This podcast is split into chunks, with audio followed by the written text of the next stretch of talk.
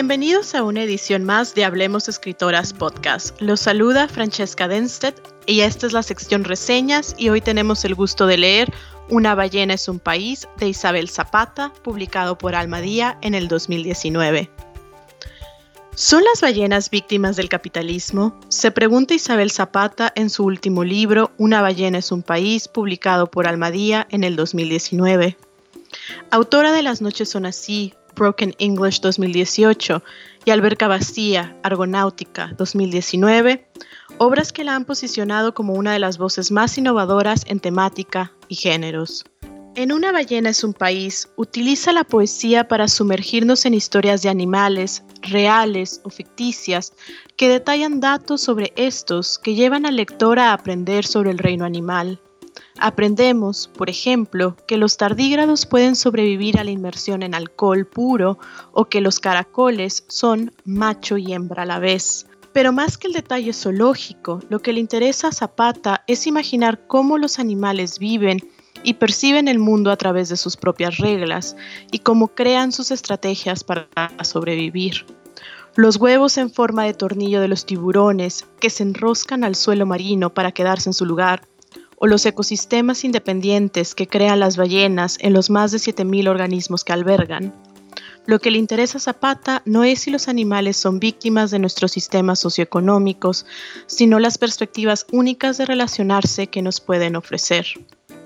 La ballena, ya sea por sus sofisticadas capacidades de comunicación, su tamaño inconmensurable o lo maleable de sus geografías, puesto que no tiene fronteras, es en el libro el hilo que entreteje los 24 poemas de Zapata, creando un espacio fértil para una lectura desde la ecocrítica. Libre de la rigurosidad científica que una enciclopedia zoológica requiere, de una mirada antropocéntrica, de juicios morales, de una exploración ética de la relación humano-animal o de la necesidad tan humana de buscar nuestro propio reflejo en los instintos animales, Una ballena es un país es una invitación a repensar nuestra relación con el mundo animal de una manera horizontal. En el poema titulado En el estrecho de Puyet, por ejemplo, Zapata superpone las grabaciones del diálogo que Richard Russell sostuvo con los controladores de vuelo en el Aeropuerto Internacional de Seattle-Tacoma en el 2018 antes de estrellarse en una zona poco poblada, con las imágenes de una orca en duelo por el fallecimiento de su vallenato. Russell, quien robó y piloteó un avión sin previa experiencia, decidió sobrevolar el mar para ver a la ya famosa ballena, manteniendo a flote el cadáver en descomposición de su crío, para después él mismo morir de un impacto en una isla poco poblada. El poema presenta dos tipos de destrucción y duelo que sugieren repensar el binarismo naturaleza-humanidad y la forma como avanzamos todos, todo el tiempo, sin saberlo, hacia nuestra destrucción. En Lecciones de lenguaje, la poeta explora el caso de la gorila Coco y el sistema de señas con el que se comunica. La hembra sabe palabras y sus significados y es capaz de combinarlos para construir conceptos, pero siguiendo una lógica diferente a la del mundo humano. Pájaro y fruta se convierten, por ejemplo, en toronja, aquella misma que no le gusta comer a Coco. O el término Pinocho significa en su imaginario simbólico un elefante bebé. ¿Carece Coco de la inteligencia para distinguir los sesgos culturales que dan significado a nuestro lenguaje?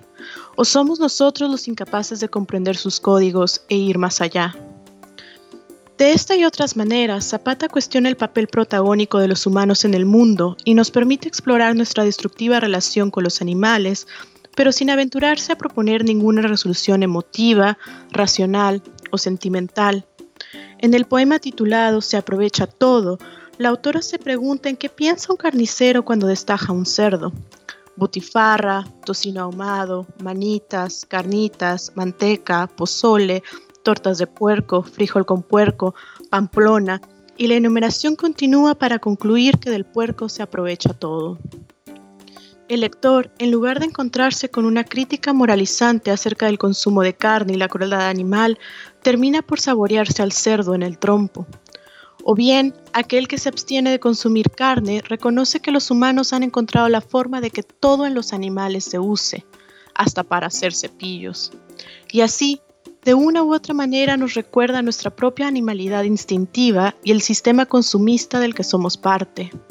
En otro poema, el titulado Para Laica, Zapata nos enfrenta a los complicados hechos sobre la experimentación con animales.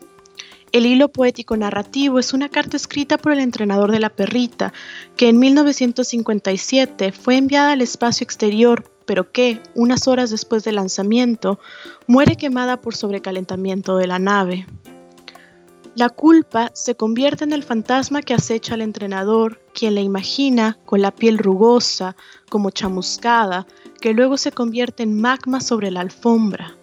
La perra pasa la historia a través de una placa en el monumento a los conquistadores del espacio, y el éxito de la misión es, al final, enorme y absurdo. En Una ballena es un país, Zapata crea un diorama poético que da una oportunidad al lector para reflexionar desde una visión ecocrítica, dejando entrever que no importa si utilizamos a los animales, ya sea en comida, como entretenimiento, arte o ciencia, es fundamental encontrar una manera más responsable de relacionarnos con ellos.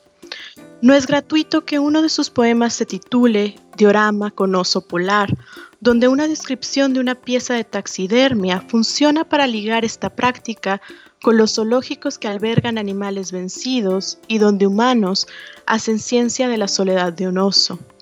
Seguramente podemos hacerlo un poco mejor. Desde poetas como José Emilio Pacheco y Homero Aridgis, o bien narradores como Juan José Arriola, los animales y una preocupación por el medio ambiente han estado presentes en la literatura mexicana. Sin embargo, una nueva generación de poetas como Marisela Guerrero, con El sueño de toda célula, Karen Villeda, con Dodó y la propia Zapata, presentan un nuevo tipo de sensibilidad hacia el medio ambiente que cuestiona la figura autoritaria patriarcal del humano. Esta generación de poetas, en su mayoría mujeres, explora además otras formas de violencia sistemática desde posiciones feministas. Si bien en Una ballena es un país no hay vestigios explícitos de este feminismo, la autora sí recurre a herramientas y recursos que le ayudan a visibilizar la relación de la escritura y la violencia. Utiliza, por ejemplo, aquellos que Cristina Rivera Garza propone en su libro Los muertos indóciles como prácticas escriturales de resistencia frente a mundos necropolíticos, la reescritura, la comunalidad y la desapropiación, los cuales dan base para desarrollar una ecocrítica desde la literatura. En Una ballena es un país, a través del reciclaje y las voces colectivas, Zapata nos conecta con la naturaleza a través de los animales y nos invita a la reflexión sobre la preocupación colectiva de la literatura mexicana contemporánea. ¿Qué papel tiene la escritura en las presentes economías de la muerte? ¿Puede la poesía ser una herramienta que ayude a repensar la manera en la que nos enfrentamos al desastre ambiental del siglo XXI? La idea, por absurda que para algunos pueda parecer, podría ser exitosa.